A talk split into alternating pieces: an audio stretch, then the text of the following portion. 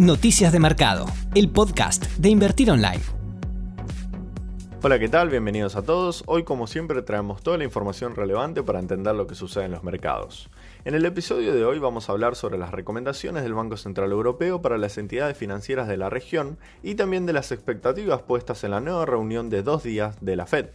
Además, hoy presentaron sus balances del segundo trimestre del año el laboratorio Pfizer, McDonald's y 3M.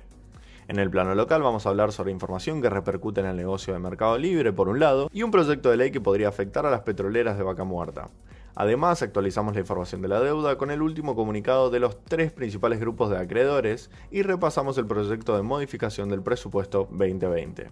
En cuanto a los acontecimientos macro a los que estuvo atento el mercado, hoy empezó la reunión de dos días del Comité Federal del Mercado Abierto de la Reserva Federal de Estados Unidos, los inversores esperan que no haya modificaciones en la política monetaria y se anuncien nuevos paquetes de estímulo, aunque por montos más pequeños que las veces anteriores. Esto en plena discusión parlamentaria entre republicanos y demócratas por el nuevo plan de ayuda económica que planea aprobar el gobierno de Trump por un billón de dólares frente a la intención de la oposición de ampliarlo a 3 billones y sumar un auxilio para los desempleados tal como el plan vigente. Esta discusión tiene como fecha límite el viernes de esta semana. Mientras tanto, del otro lado del océano, el Banco Central Europeo recomendó a los bancos de la zona que no paguen dividendos hasta finales de año y prorrogó hasta finales del 2021 la relajación de las normas sobre reservas de capital y liquidez para contribuir a que superen las consecuencias económicas de la pandemia del coronavirus. La entidad estimó que, los bancos podrían soportar una segunda ola de infecciones, pero pidió a las autoridades que estuvieran preparadas para intervenir y evitar una crisis de crédito, posiblemente incluyendo recapitalizaciones. Vamos con la presentación de resultados del segundo trimestre de las principales empresas del día. La destacada de hoy es la farmacéutica estadounidense Pfizer.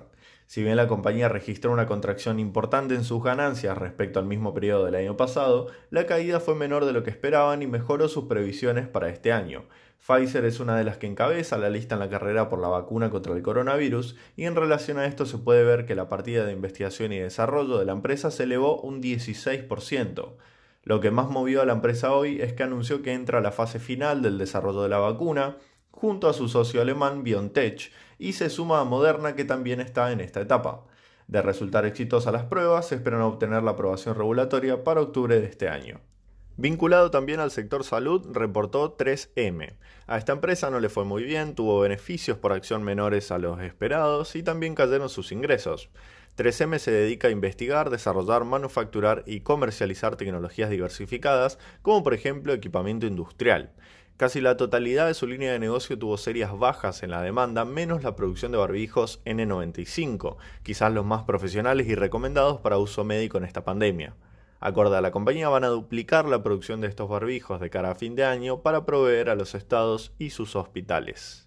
También reportó hoy McDonald's, que calificó el segundo trimestre como el peor en 13 años, tras registrar una caída del 68% en sus ganancias.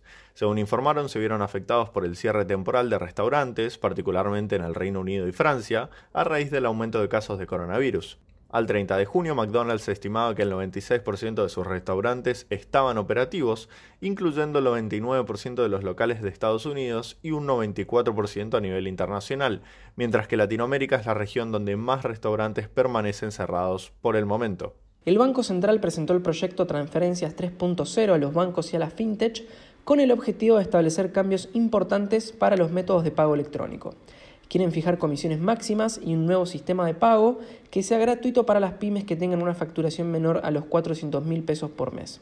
Según este proyecto, el comerciante que recibe un pago, el costo será gratuito si su facturación no supera los 400 mil pesos mensuales ajustables por inflación y si supera ese monto habrá una comisión fija del 0,6%. El principal perjudicado con estas nuevas medidas, en caso de aprobarse, sería Mercado Libre, el cual posee una red superior a los 700.000 comercios, que en su mayoría son pequeños negocios que se encuadran dentro de este universo.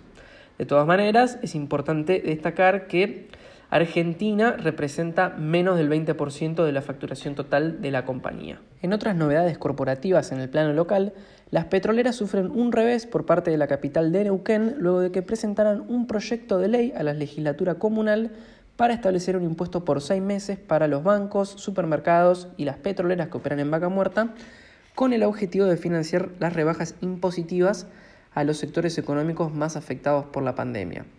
El proyecto establece la exención impositiva para los comercios que no pudieron trabajar durante la cuarentena y por otro lado un tributo extraordinario en forma de aporte para las petroleras, los bancos y los supermercados que operan en la ciudad que regirá desde el 1 de julio hasta el 31 de diciembre en caso de ser aprobado. En cuanto a las últimas novedades respecto a la negociación de la deuda, los principales grupos de acreedores ADOC Exchange y el Comité de Acreedores de Argentina emitieron un comunicado en el que aseguran haber sumado el apoyo de una serie de fondos a su contrapropuesta de reestructuración de la deuda. Entre los tres fondos aseguran tener el 32% de los bonos Indenture 2005 y el 36% de los 2016, mientras que con estas nuevas adhesiones pasaron a poseer el 60% de los títulos que entran al canje, con un 60% de los bonos del canje 2005, el discount y el par, y 51% de los emitidos durante el gobierno de Mauricio Macri, serían los globales a partir del 2016. Para el gobierno esto puede significar un problema, puesto que los acreedores manifiestan tener la capacidad para bloquear las posibilidades de canje de la deuda argentina emitida bajo ley internacional. Los clubes de acreedores terminan su nota señalando que confían en que una resolución consensuada proporcionará un camino hacia una inversión aún mayor y más sostenida en los sectores de crecimiento de Argentina para lograr un futuro económico brillante y sostenible. Según informó Ámbito Financiero, el medio de comunicación, el gobierno está analizando una prórroga a la última fecha prevista para el canje de los bonos bajo ley internacional que estaba estipulada para el 4 de agosto. De cumplirse sería la sexta postergación y el plazo se alargaría hasta finales de agosto. Esta mañana el ministro Martín Guzmán ratificó en una entrevista al medio Bloomberg que Argentina ha alcanzado el punto máximo en su oferta para los bonos. El gobierno presentó ante el Congreso el proyecto de ley de modificación del presupuesto general de la Administración Nacional para el 2020. El nuevo presupuesto recorta los ingresos esperados originalmente por el anterior gobierno en un billón de pesos y eleva los gastos totales por encima del billón 100, de los cuales más de la mitad se explica por las medidas ejecutadas para contener la crisis derivada del coronavirus. El déficit primario que se desprende del documento para este año es de 2.2 billones de pesos y más que duplica los niveles vigentes hasta el 30 de junio, que es la fecha de corte del documento, mientras que el déficit financiero se eleva hasta los 3 billones de pesos. Para dimensionar el tamaño del déficit, los analistas que siguen los balances del Estado estiman que equivaldrá al 10% del PBI al cierre del año, la versión original del proyecto, realizado prepandemia, por supuesto, presentado en septiembre del año pasado, estimaba un déficit total de menos de un billón de pesos y un superávit primario de poco menos de medio billón de pesos. Te esperamos en la próxima edición de Noticias de Mercado, el podcast de Invertir Online. Para conocer más información visita nuestro sitio www.invertironline.com y encontrarnos en nuestras redes sociales.